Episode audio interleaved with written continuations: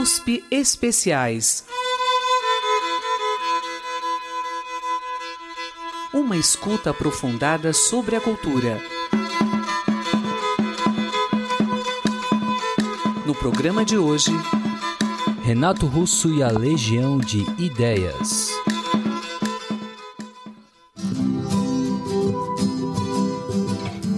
Formada no início dos anos 80 em Brasília, a Legião Urbana criou músicas que ainda hoje influenciam gerações. Letras com uma linguagem direta e ao mesmo tempo sofisticada cativam um público enorme e fazem da Legião Urbana quase uma religião. A banda foi formada no final da ditadura militar e naquele contexto de reabertura política. Contudo, não ficou fora de sentir na pele toda aquela repressão. Neste programa vamos conhecer um pouco mais de Renato Russo, principal compositor da Legião Urbana, os temas políticos e históricos que vivenciou, a sua percepção aguçada da realidade em momentos muito íntimos e sua capacidade ímpar de comunicar-se pela canção com quem quer que seja.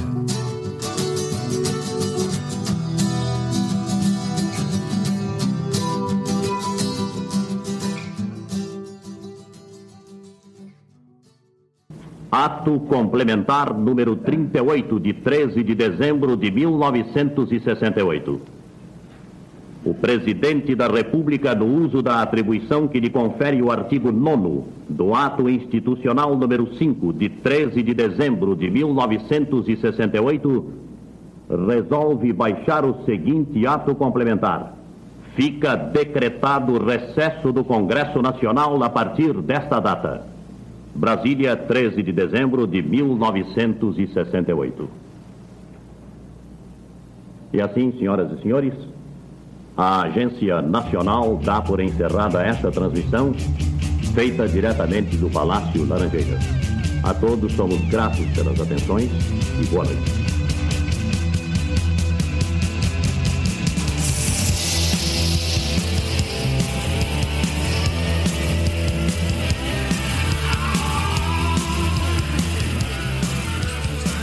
Essa é do Quatro Estações. Se chama 1965 Duas Tribos. E assim, eu nunca vi ninguém falando sobre essa música, mas basicamente a música é sobre um momento no nosso país que de repente fechou tudo. E assim, eu acho sempre importante lembrar, eu pelo menos eu gosto sempre de me lembrar, que hoje a situação pode estar difícil pra caramba, mas a gente tem uma coisa muito preciosa, que é liberdade. Então eu posso vir aqui cantar, vocês podem vir aqui, vocês podem fazer a pergunta que vocês quiserem. Sabe? Isso eu acho uma coisa muito, muito importante, porque a gente se esquece que até pouco tempo atrás, de repente, dependendo das ideias que seu pai tivesse, seu irmão, sabe, seu namorado, ia bater gente na sua casa, eles iam pegar essa pessoa e você nunca mais ia saber o que tinha acontecido com essa pessoa e ficou por isso mesmo. E não se fala nisso. Tá uma coisa muito perigosa, eu acho, de tipo assim, não, a gente era feliz naquela época, tipo assim, gente, eu não me lembro de ser feliz naquela época, não fazer redação, sabe, dizendo que o presidente é maravilhoso, quando de repente, muito tempo depois, sabe, a gente descobre que eram, pessoas estavam sendo mortas, sabe, em nome de uma grande coisa que não se sabe o que, que é. Então, eu acho isso muito, muito péssimo. E a música é sobre isso.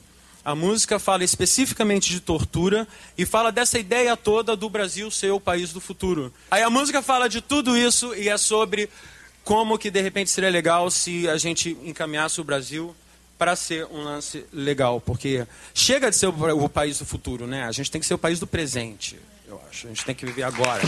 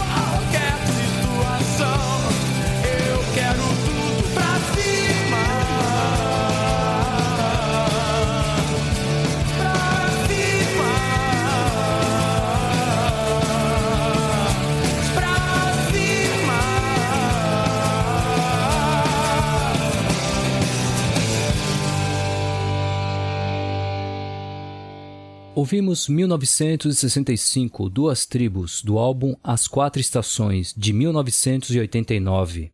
E antes a divulgação do Ato Institucional número 5, no programa de rádio A Voz do Brasil, 1968. Agora conta, vocês que cresceram em plena época da chamada ditadura, aliás, que era mesmo, era. Ah, que era mesmo, o que, é que vocês não podiam fazer quando eram A gente não crianças? podia. Criança, eu não sei, vamos estender para quando a gente já começou com, com os conjuntos em Brasília.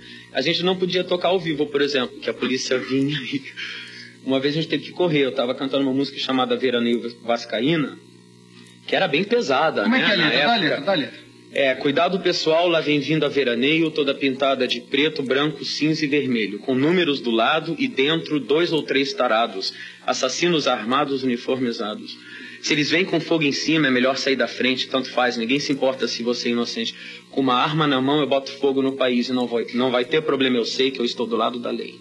Mas é uma música tão suave, eu não sei por que que houve essa, essa implicância. Mas isso, isso era em 78, né? Porque assim, era 10 anos atrás. Então era, era.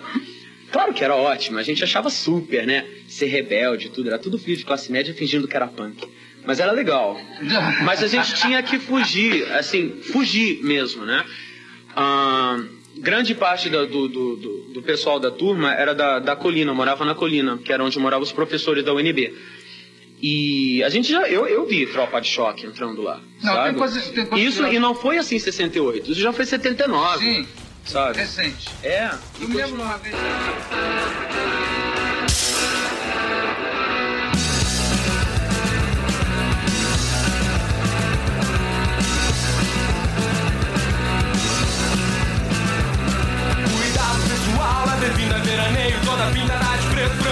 Branco, cinza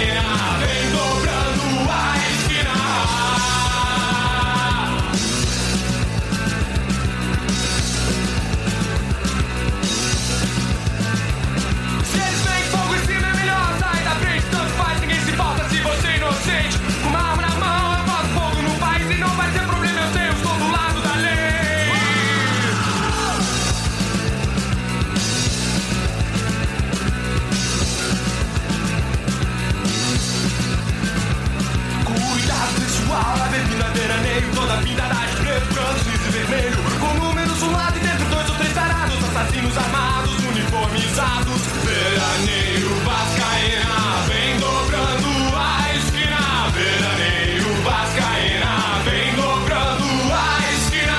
Veraneio, Vascaína Vem dobrando a esquina. Ouvimos Veraneio Vascaína, música de Renato Russo, composta na época em que participava da banda Aborto Elétrico. A gravação é do Capital Inicial, de 1986. E antes, a Legião Urbana no programa Jô 11:30 do SBT, de 1989. A música Veraneio Vascaína desenha muito bem o contexto de repressão naquela época. O nome vem do utilitário esportivo que era a parte da frota de carros da polícia. Com suas cores emblemáticas, preto, branco, cinza e vermelho, que por acaso são as mesmas cores do time de futebol Vasco da Gama. Quanto ao capaz de filhos. Mas a gente não ensaiou. Escuta, vocês sabem que essa música é sobre suicídio, né? Porque todo mundo pede música da Legião e fica um auê, entendeu? Essa música é muito, muito séria. Tipo, me desgasta pra caralho quando a gente toca, entendeu? E as pessoas não percebem. É tipo assim, ela se jogou. Da, é sobre uma menina que tem problema com os pais, ela se jogou da janela do, do, do quinto andar e não existe amanhã, sabe? E de repente, assim, eu acho bacana a gente vai tocar uma música bonita, mas existe um clima em torno de algumas músicas da gente que me assusta, porque de repente fica assim, quer dizer, cada pessoa interpreta a sua maneira. Mas isso é uma música seríssima, é que nem índios. De repente, índios, índios, índios. E de repente, assim, eu não, eu não aguentaria ouvir duas vezes seguidas. E de repente fica uma coisa assim, eu gostaria então que vocês prestassem atenção na letra e vissem que não é uma coisa assim, talvez, sabe, é assim, é uma coisa forte, tá? Porque assim, eu tenho que falar uma coisa também, agora eu tô legal e tudo, mas eu tive muito mal na minha vida, eu tive muito, muito mal. Quando eu era mais jovem, eu ficava confuso, tava, sabe, perdido da cabeça mesmo. E agora eu encontrei meu caminho. Eu gostaria de ter a idade de vocês e de repente tá legal. Mas não, eu quase que joguei fora metade da minha vida com sucesso, com tudo, entendeu? Fui tudo embora, sabe? Por causa de drogas, por causa de, sabe, maus. E de repente, às vezes, assim, essas músicas refletem um momento na minha vida que eu não gosto de lembrar mais. Eu prefiro tocar uma outra coisa e tudo, não sei o que, sabe? E a gente vai tocar Pais e Filhos e tudo. Mas eu gostaria, já que aqui o artista tem o espaço livre para falar, eu gostaria de lembrar a todos vocês, sabe, que estão aqui numa boa, que de repente, sabe, é importante o público respeitar o artista também nesse sentido. Se vocês já pararam para perceber que talvez o Kurt Cobain ou aquelas outras pessoas que foram embora cedo demais, às vezes é por causa de pressão, de ter que, sabe, de repente suprir uma necessidade, às vezes, de repente, tipo assim, sabe, você escreveu uma super redação belíssima sobre uma coisa que realmente é uma coisa que te toca profundamente, foi uma coisa que você não quis mostrar para ninguém, mas você leu a redação e de repente agora você virou a estrela. Todo mundo quer ler a sua redação sobre aquela coisa mais íntima e tudo. Chega um momento que você vai falar assim: "Não, isso aqui é meu". Sabe? Gente, vamos com calma, sabe? Já foi publicado no livro e tudo, mas agora vamos com calma. Eu não tenho que em toda festa de aniversário, mãe, eu não vou ler a minha redação. Sinto muito. E acontece isso. Então, às vezes, com as músicas, a gente fala isso. Entende? Da gente querer falar coisas novas e ir adiante. E assim, pais e filhos.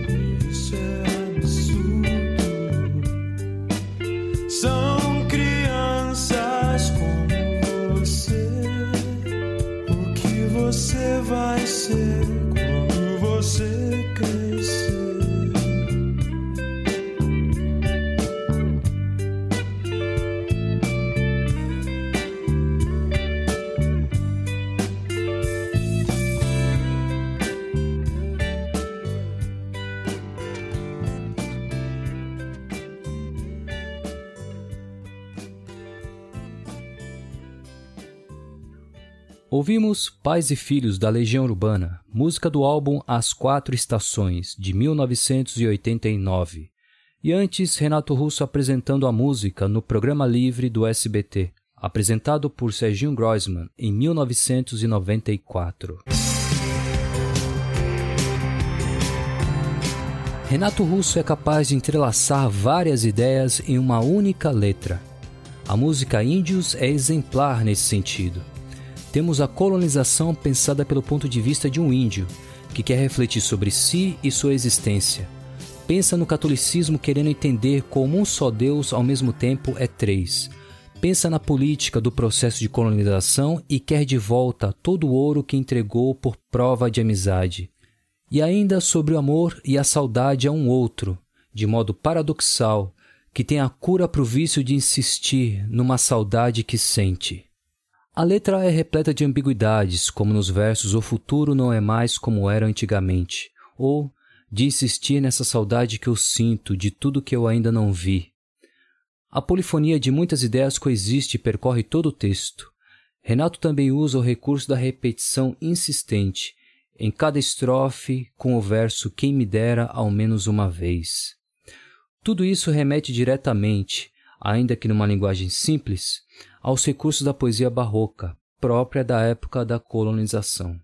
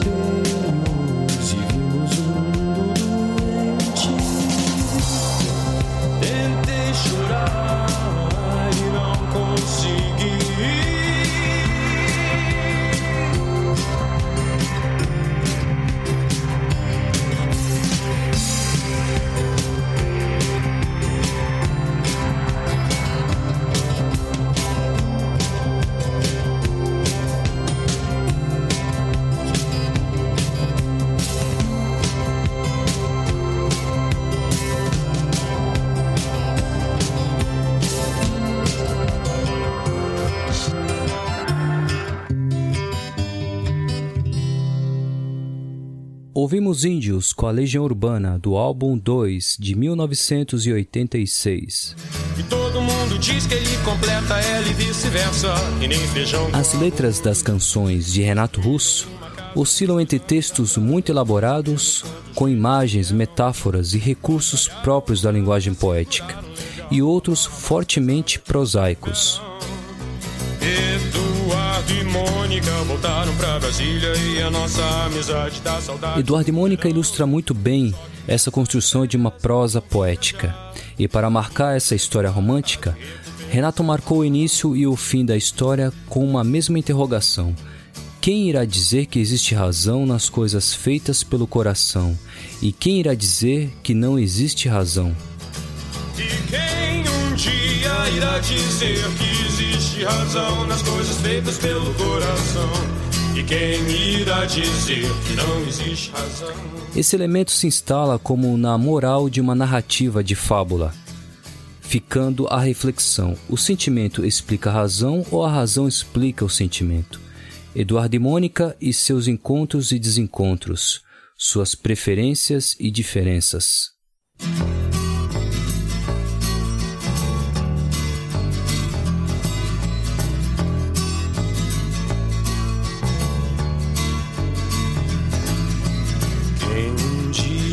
Dizer que existe razão nas coisas feitas pelo coração? E quem irá dizer que não existe razão? Eduardo abriu os olhos, mas não quis se levantar. Ficou deitado e viu que horas eram. Enquanto Mônica tomava um conhaque no outro canto da cidade, como eles disseram. Eduardo e Mônica um dia se encontraram sem querer. Conversaram muito mesmo pra tentar se conhecer. Carinha do cursinho de Eduardo que disse: Tem uma festa legal que a gente quer se divertir. Festa estranha com gente esquisita, eu não tô legal. Não aguento mais birita e a Mônica riu. Quis saber um pouco mais sobre o boizinho que tentava impressionar. E Eduardo meio tonto só pensava em ir pra casa. É quase duas, eu vou me ferrar. Eduardo e Mônica trocaram telefone. Depois telefonaram e decidiram se encontrar. O Eduardo sugeriu uma lanchonete, mas a Mônica queria ver o filme do Godard. Se encontraram então no parque da cidade, a Mônica de moto e o Eduardo de camelo. O Eduardo achou estranho e melhor não comentar, mas a menina tinha tinta no cabelo. Eduardo e Mônica era nada parecido. Ela era de Leão e ele tinha 16. Ela fazia medicina e falava alemão, e ele ainda nas aulinhas de inglês. Ela gostava do Bandeira e do Bauhaus, Van Gogh e dos Mutantes, de Caetano e de Rambo. E o Eduardo gostava de novela e jogava futebol de botão com seu avô. Ela falava coisas sobre o Planalto Central, também magia e meditação. E o Eduardo ainda tava no esquema: escola, cinema, clube televisão. E mesmo com tudo diferente, veio um medo, de repente, uma vontade de se ver. E os dois se encontravam todo dia e a vontade crescia como tinha de ser. Eduardo e Mônica fizeram natação, fotografia, teatro, artesanato e foram viajar. A Mônica explicava pra Eduardo coisas sobre o céu, a terra, a água e o ar. Ele aprendeu a beber, deixou o cabelo crescer e decidiu trabalhar. E ela se formou no mesmo mês que ele passou no vestibular. E os dois comemoraram juntos e também brigaram juntos muitas vezes depois. E todo mundo diz que ele completa ela e vice-versa, e nem feijão com arroz. Construíram uma casa uns dois anos atrás, mais ou menos quando os gêmeos vieram. Batalharam grana, seguraram legal a barra mais pesada que tiveram. Eduardo e Mônica voltaram pra Brasília e a nossa amizade dá saudade no verão. Só que nessas férias não vão viajar, porque o filhinho do Eduardo tá de recuperação.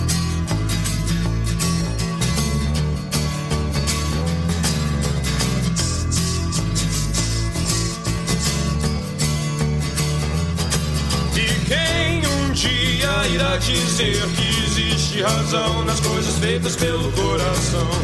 E quem irá dizer que não existe razão?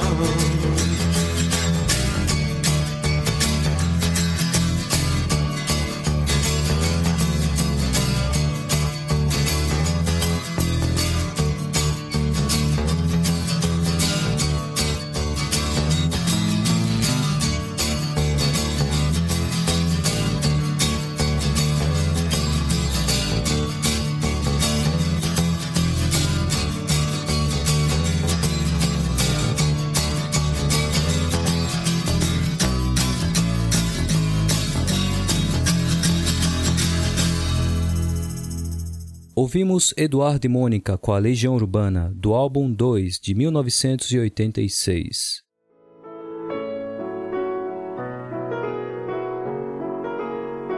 Ainda que eu falasse as línguas dos homens e dos anjos, se não tiver amor, sou como o bronze que soa, ou como o símbolo que retine.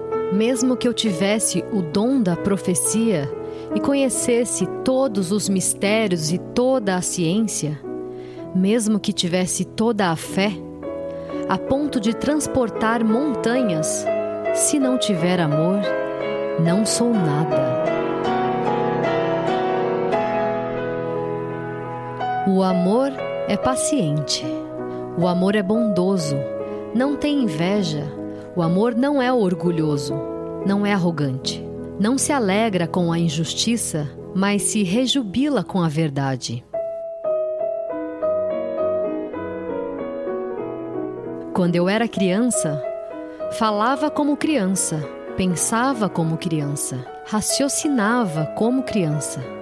Desde que me tornei homem, eliminei as coisas de criança. Hoje vemos como por um espelho, confusamente, mas então veremos face a face. Hoje conheço em parte, mas então conhecerei totalmente como eu sou conhecido.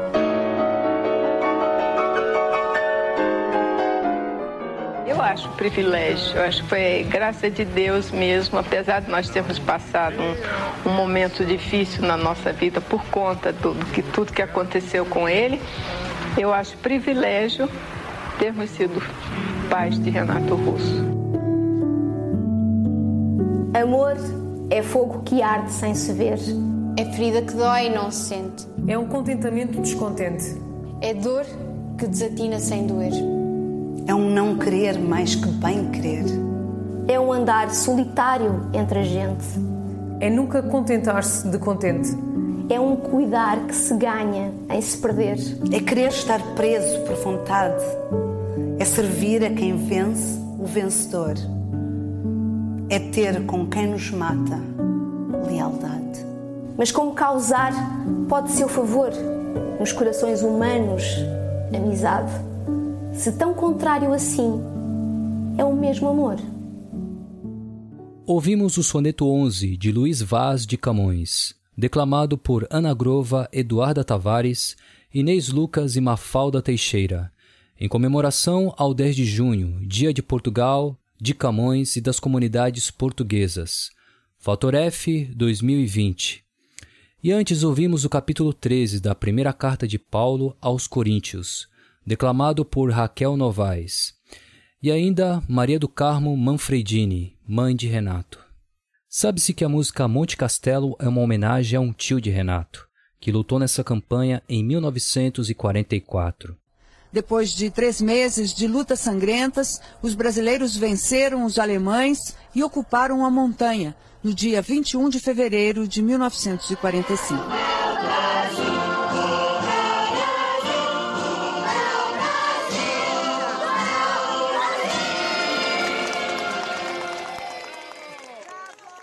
Ouvimos crianças da cidade de Montese, na Itália, quando da homenagem feita aos brasileiros em 2015, na comemoração dos 70 anos do fim da Segunda Guerra Mundial. E antes uma reportagem de Ilse Scamparini, TV Globo 2015. Eu fui sentir realmente, isso eu sempre falo, as letras do meu filho depois que meu filho foi embora. Meu, porque ele ligava duas, três horas da manhã, a gente morrendo de sono. Ele, mãe, Mãe, escuta, sei lá. Tá lindo, filho. Mãe, mas você só fala que tá. Mas tá lindo, filho. O que é que você vai, o que é que você diz? Aí gravava a música, a gente escutava, aí nos cantava e tudo. Um belo dia meu filho foi embora. Aí eu comecei não escutar, eu comecei a ler a letra dele. Aí foi que eu senti o que, que aquele guri falava, a, a importância dele. Ouvimos Maria do Carmo Manfredini, mãe de Renato Russo, em um trecho do documentário Legião Urbana, Como se diz Eu Te Amo, da TV Band, exibido em 2003. A mãe de Renato Russo sempre teve Monte Castelo como sua música preferida. Sabe-se que a música é uma homenagem ao tio de Renato que lutou nessa campanha contra os nazistas em 1944. O título pode parecer inadequado ou causar alguma estranheza. Por isso devemos nos atentar para a mensagem implícita de paridade oposta, amor e guerra.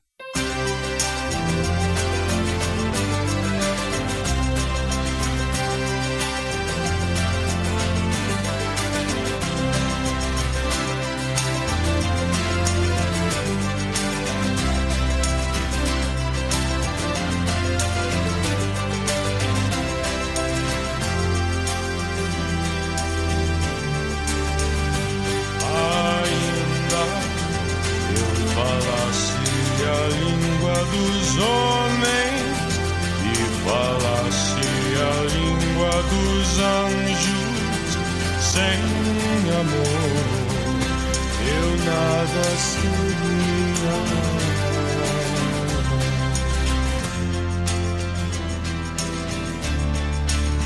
É só o amor.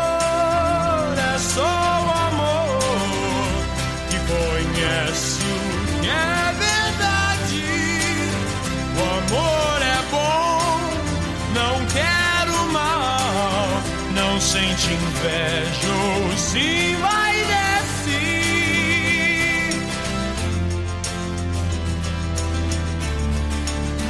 O amor é um fogo que há de sem se ver. É ferida que dói e não se sente. É um contentamento descontente. É dor que desatina sem.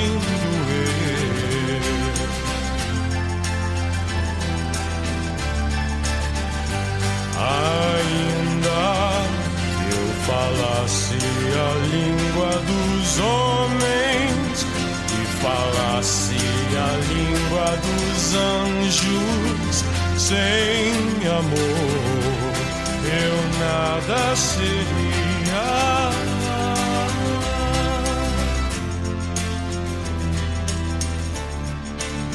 É o não querer mais que bem querer é solitário andar por entre a gente. É um não contentar-se de contente. É cuidar que se ganhe em se perder. É o estar-se preso por vontade. É servir a quem vence o vencedor. É um ter com quem nos mata.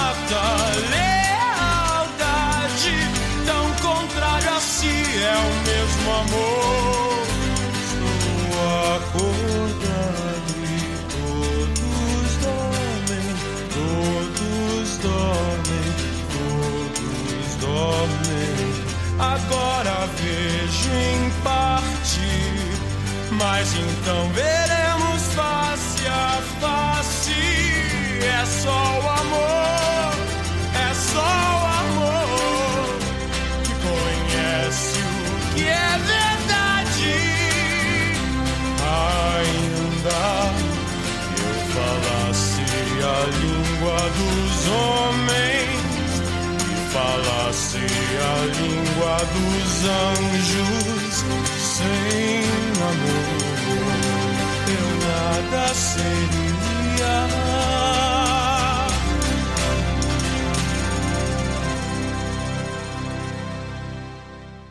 Ouvimos Monte Castelo com a Legião Urbana, do álbum As Quatro Estações, de 1989. E antes, a mãe de Renato Russo, Maria do Carmo Manfredini. Hum.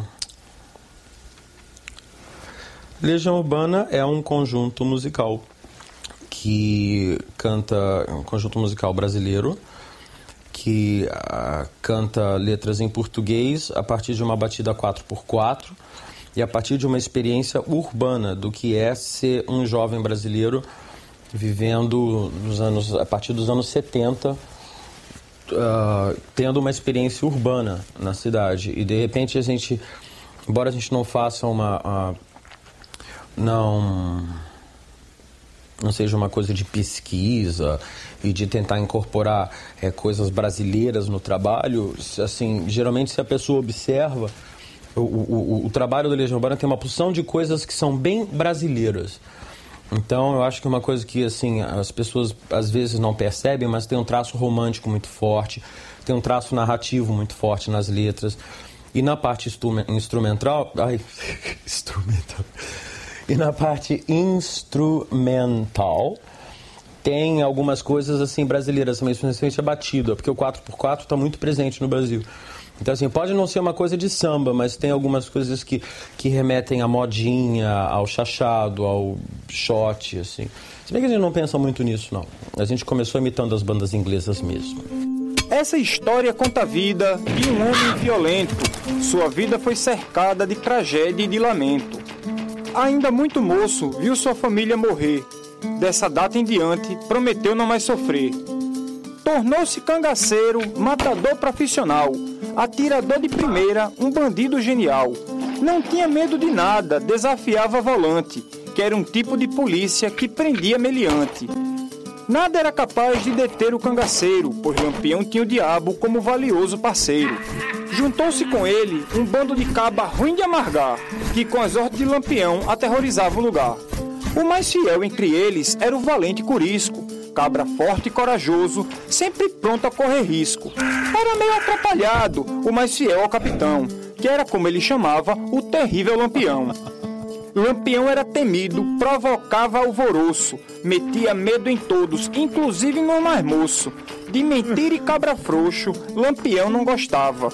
Roubava outras fortunas, mas dos pobres não roubava. Eram muitas as lendas que o povo então dizia, histórias interessantes de como eles faziam, das maldades e bondades que seu bando cometia. Lendas horripilantes envolvendo coisa ruim, de como eles se encontraram e de como foi seu fim. Conta o povo que um dia o demônio apareceu e uma linda garota para Lampião prometeu. Disse o capeta tentador para o grande Lampião: Roube uma linda garota e ganhará seu coração. Mate gente e fique forte e ela vai se apaixonar. Nunca perdoe ninguém que eu não vou te abandonar. Então, numa bela noite, Lampião a passear, viu de longe uma moça e ficou a espiar. Maria Bonita era linda e roubou seu coração. Com apenas uma flor, derrotou o Lampião. Os dois formaram um reinado de terror lá no sertão, pois agora quem dava as leis era o grande Lampião. Lampião era valente e não perdoava ninguém. Homem, mulher, menino, nem velho perdoava também. Os dois se amavam muito, mesmo sendo tão ruim. Como pode nessa vida um casal viver assim? Num dia no meio da mata se chamando de meu bem, no outro matando gente sem ter pena de ninguém. Vez ou outra o diabo para Lampião aparecia, transformado numa cobra, a Lampião advertia. Lembre sempre, nunca esqueça do trato que a gente tem. Nunca fique contra mim e nem perdoe ninguém. Lampião só escutava, sem nada poder falar.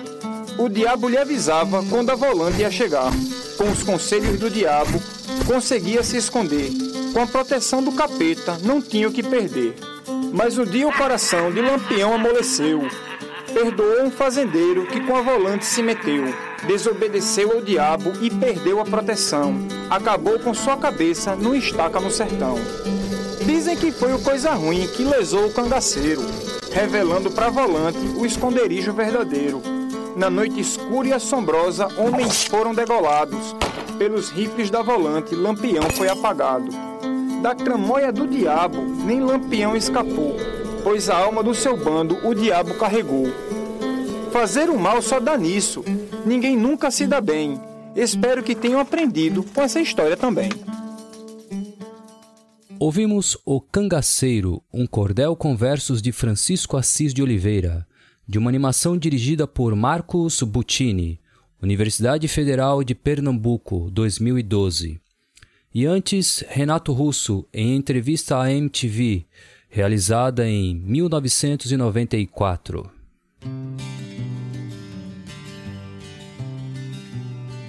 Faroeste Caboclo é uma letra atravessada de elementos prosaicos, como personagens, demarcação espaço-temporal, um discurso em terceira pessoa que nos conta uma história, retomando assim recursos da poesia épica, mas com bases na linguagem oral. José Miguel Wisnik aproxima o trabalho de Renato Russo à poesia de cordel e percebe que isso acontece tanto na estrutura quanto no ritmo, e até mesmo no tom de uma narrativa épica presente em vários cordéis.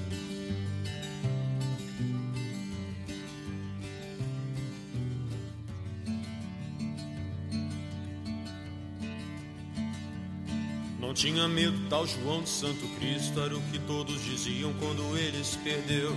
Deixou para trás todo o marasmo da fazenda só pra sentir no seu sangue o ódio que Jesus lhe deu.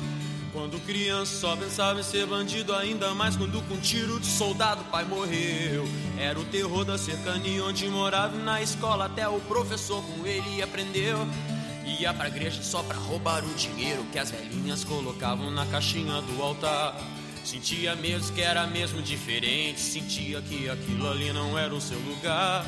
Ele queria sair para ver o mar as coisas que ele via na televisão. Juntou dinheiro para poder viajar, de escolha própria, escolheu a solidão. Comia todas as menininhas da cidade, de tanto brincar de médico, aos 12 era professor. Aos 15 foi mandado pro reformatório, onde aumentou seu ódio diante de tanto terror. Não entendia como a vida funcionava, discriminação por causa dessa classe, sua cor. Ficou cansado de tentar achar resposta, comprou uma passagem, foi direto a Salvador. E lá chegando foi tomar um cafezinho, encontrou um boiadeiro com quem foi falar. E boiadeiro tinha uma passagem, ia perder a viagem, mas João foi lhe salvar. Dizia ele, estou indo pra Brasília, nesse país lugar melhor não há. Precisando visitar minha filha. Eu fico aqui, você vai no meu lugar. E João aceitou sua proposta e o ônibus entrou no Planalto Central. Ele ficou bestificado com a cidade saindo da rodoviária, viu as luzes de Natal. Meu Deus, mas que cidade linda! No ano novo eu começo a trabalhar. Cortar madeira, aprendiz de carteiro, ganhava 100 mil por mês em Taguatinga. Na sexta-feira ia pra zona da cidade gastar todo o seu dinheiro de rapaz trabalhador. E conhecia muita gente interessante, até o neto passado do seu bisavô. Um peruano que vivia na Bolívia e muitas coisas trazia de lá. Seu nome era Pablo, ele dizia que o negócio ele ia começar. E Santo Cristo até a morte trabalhava, mas o dinheiro não dava pra ele se alimentar. Eu via sete horas o noticiário que sempre dizia que o seu ministro ia ajudar.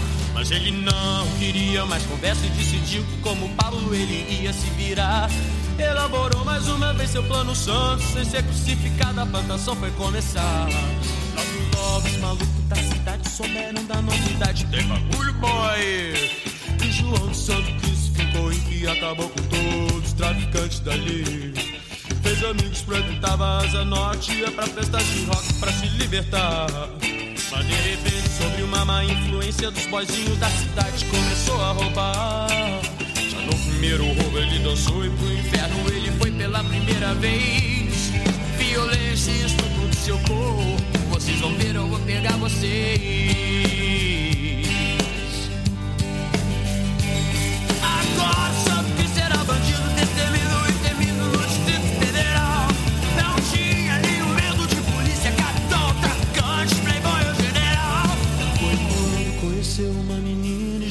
seus pecados ele se arrependeu. Maria Lúcia era uma menina linda, o coração dele pra ela o Santo Cristo prometeu. Ele dizia que queria se casar, carpinteiro ele voltou a ser. Maria Lúcia, pra sempre vou te amar. E um filho com você eu quero ter.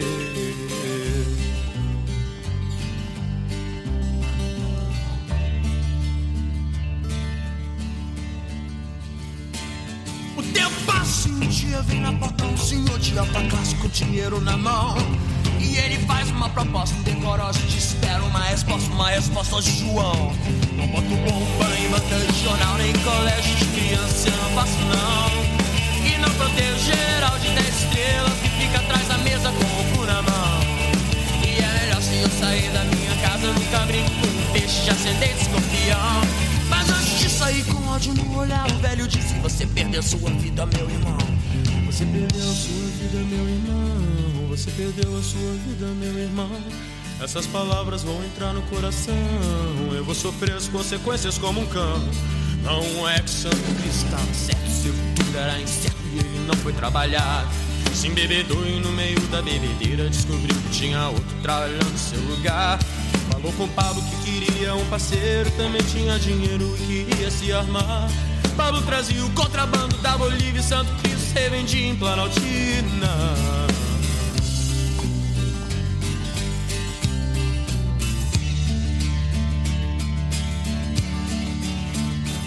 Mas acontece que um tal de Jeremias, traficante de renome, apareceu por lá. Ficou sabendo dos planos de Santo Cristo, decidiu que com João ele ia acabar. Mas Paulo trouxe uma Manchester 22, Santo Cristo já sabia atirar.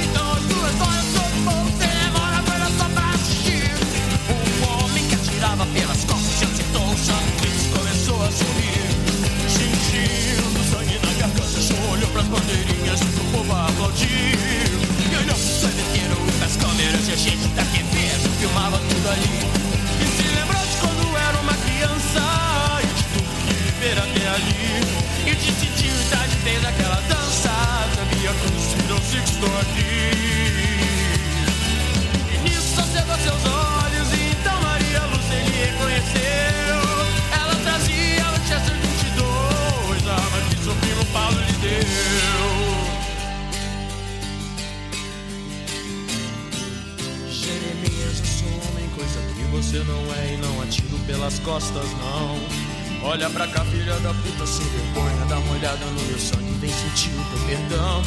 Santo Cristo, qual Winchester 22, deu cinco tiros no bandido traidor. Maria Lúcia arrependeu depois e morreu junto com João, seu protetor. O povo declarava que João Santo Cristo era santo porque sabia morrer. E a alta burguesia da cidade não acreditou na história que eles viram na TV. E João não conseguiu queria quando veio pra Brasília com o diabo. Ele queria era falar pro presidente pra ajudar toda essa gente que só faz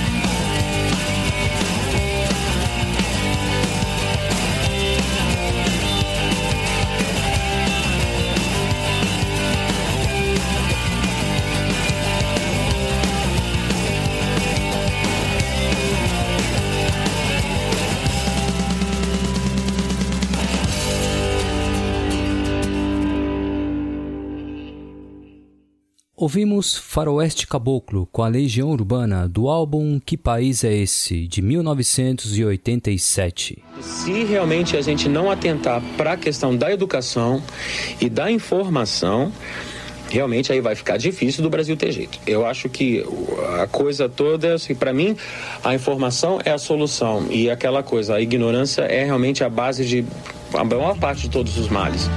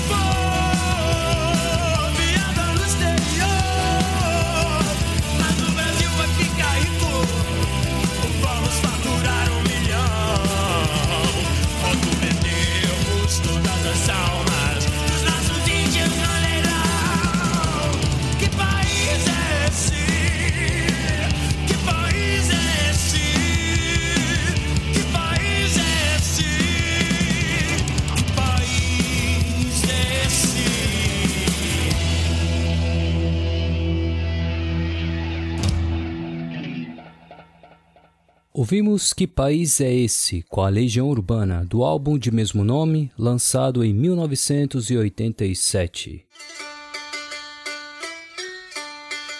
USP Especiais Renato Russo e a Legião de Ideias teve apresentação, pesquisa, roteiro e montagem de Eduardo de Oliveira. Voz adicional Raquel Novaes. Revisão e supervisão Gustavo Xavier.